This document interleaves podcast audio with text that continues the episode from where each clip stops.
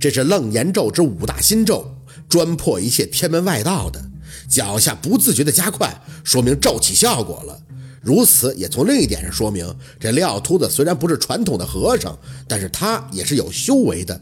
至少不论是六道金刚咒还是五大心咒，人家念的都是有效果。眼看到了走廊大厅，廖秃子脚下一顿，直接回头看见宝四，可以吗？得到肯定答复以后，他推着墙壁的手掌微微一发力，破，轰的又是一声，一整面墙壁呼的应声而破，四分五裂。对面不远处的背仙儿就冷笑着飘忽而战，似乎对他们的路数不以为然。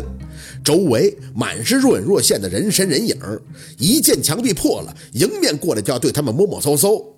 宝四没说话，令其朝着后脖子一插，一口烟从头裹到尾，整个人随即一跃而起，精神十足。中指一咬，刚拿出一张符纸，就听到熟悉而又焦急的声音响起：“薛宝四！”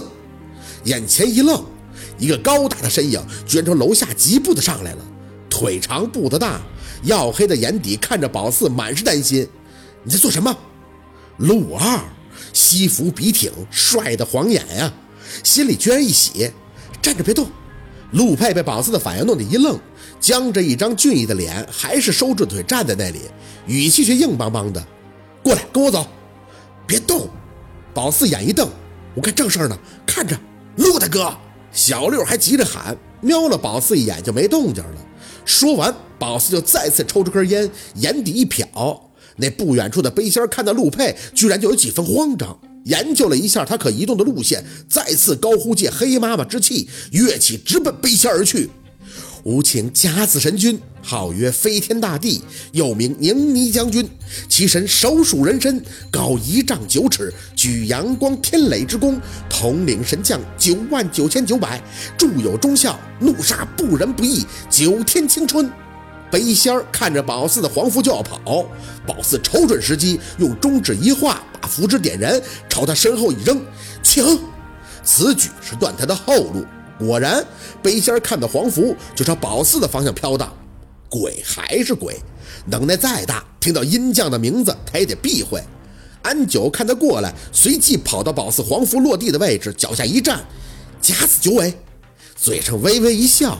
宝四后退着，假装给背心倒地方，借着黑妈妈的气再次燃符。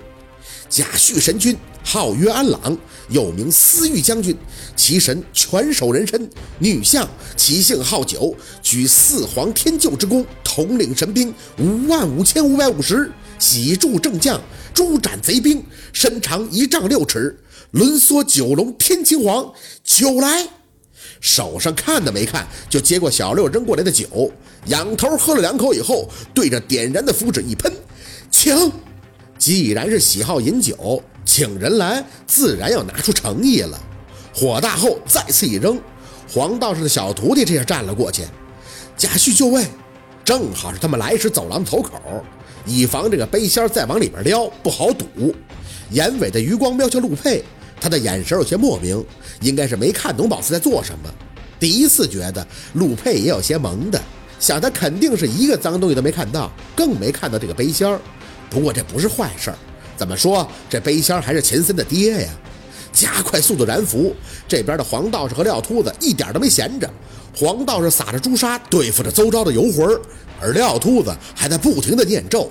突然想到。让一个很久都见不到一次鬼的人看他们几个这样，也难怪会露出在宝四看来萌萌哒的表情了。不过宝四想，陆佩是接受的，只要他认为这事儿无伤大雅，那他就会配合。眼看着这个背仙儿被宝四掷出的符纸渐渐困在这个小包围圈里，他眼闪寒光：“小贱人，你以为我怕他们？”宝四哈的笑了一声：“哼，不怕你就冲啊，撞啊！”回头看见黄道士。黄大师，你继续。黄道士接了宝四的班儿，就开始凌厉的燃符跳跃。吾请甲辰神君，号曰平蛮将军，其神龙首人身，高一丈九尺，性情高，可顺不可逆，喜东南方辅助真人扫荡妖气，统领神兵五万五千五百五十数，轮足青黄。然符直接扔到陆佩的脚下，请。陆佩瞄了宝四一眼，居然清了一下嗓子，驾轻就熟的应了一声：“贾臣就位。宝四不敢让自己太多的去关注他，不然太分心了。这边见黄道士燃符在赌，招呼着小六劝香。小六得令，抽出三根檀香，点燃立于墙根站定后就跟当年太老一样喊出了一嗓子：“大神开请！”宝四拿出三根烟放进了嘴里，同时点燃，一只手整理了一下自己插在后脖子上的令旗，烟吸到头后，嘴里一吐，盘腿一坐。白山领堂大神薛宝四顶黑妈妈之命前来上报，见令旗者闻我英名，招请八方弟子临身给物，须有五大仙家一面邪祟。姥姥当年摇头晃脑跺地的那个，在宝四看书过后就给简化了，很明白。最重要的是令旗及气，就是让自己的气可以快速的送出去，以达到传递信号的效果。不然你就是把地踩出个窟窿，那都没用。死鬼，好久不见呐！声音忽然发沉，宝四浑身一冷，从地上直接就弹起，悬空翘起二郎腿，直接看向那个还在黄道士六丁六甲阴将间寻求出路的背仙儿。背仙儿猛一侧脸，颇有不屑。一条城市的长虫也敢跟我放肆？大爷，我修炼了三千多年，对付你我是绰绰有余啊！莽黑龙，还是这个最照顾宝四的最先来了。背仙儿哼哼，三千年你修成了人身，也还是畜生。宝四的身体一热，嘴里咯咯咯的发出了轻笑，腰肢一扭。哟，这不是当年在我手里下的求饶的脏东西吗？怎么现在有本事了就目中无人了？背仙儿嘴角一咧，胡小英，你个骚狐狸！当年是我借你的山头练造化，你当我怕你呀？放肆！我仙姑之名岂容你污？话音刚落，宝四再次就打起了寒战，眼里阴拉拉的发出寒光。我长青眼里可容不得你这个沙子！常大仙儿个人思维有些模糊，仙人轮番临身，气足力胜，但自主意识很弱。张了张嘴，眼睛却瞪得溜圆，不怒自威。放肆！六重罪你哪条没犯？一个没有堂口的游魂也敢在此口出狂言？北小有点怕了，那张中年男人的脸微微的后移了一步。三太爷，这丫头犯得上您这么给面子吗？三太爷。黄三太爷，哼，岂是面子呀！宝四冷哼，二郎腿依旧高翘。是你造的孽，周山尽知，你可知错呀？